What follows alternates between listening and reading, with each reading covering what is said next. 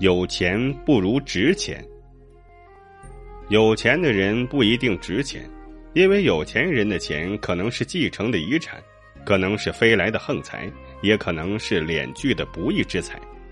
自然，这些钱不必靠能力、靠本事来赚取。拥有这些钱的人，也就不一定值钱。当然，有钱的人也有值钱的，那就是他们的每一元钱都是靠能力、靠本事赚来的。值钱的人不一定现在有钱，但最终一定会有钱，因为值钱的人最终会靠他们的能力和本事赚来钱。虽然值钱的人可能会一时没有钱，这就好像一块金子，哪怕是一时被埋没了，它也不会因被埋没而失去金子的价值。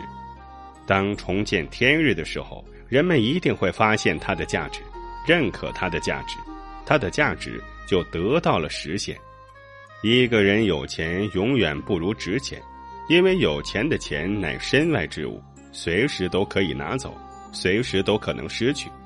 值钱的钱才是自己的，是拿不走、丢不掉的，是可以跟自己一辈子的东西，是自己一生的资本。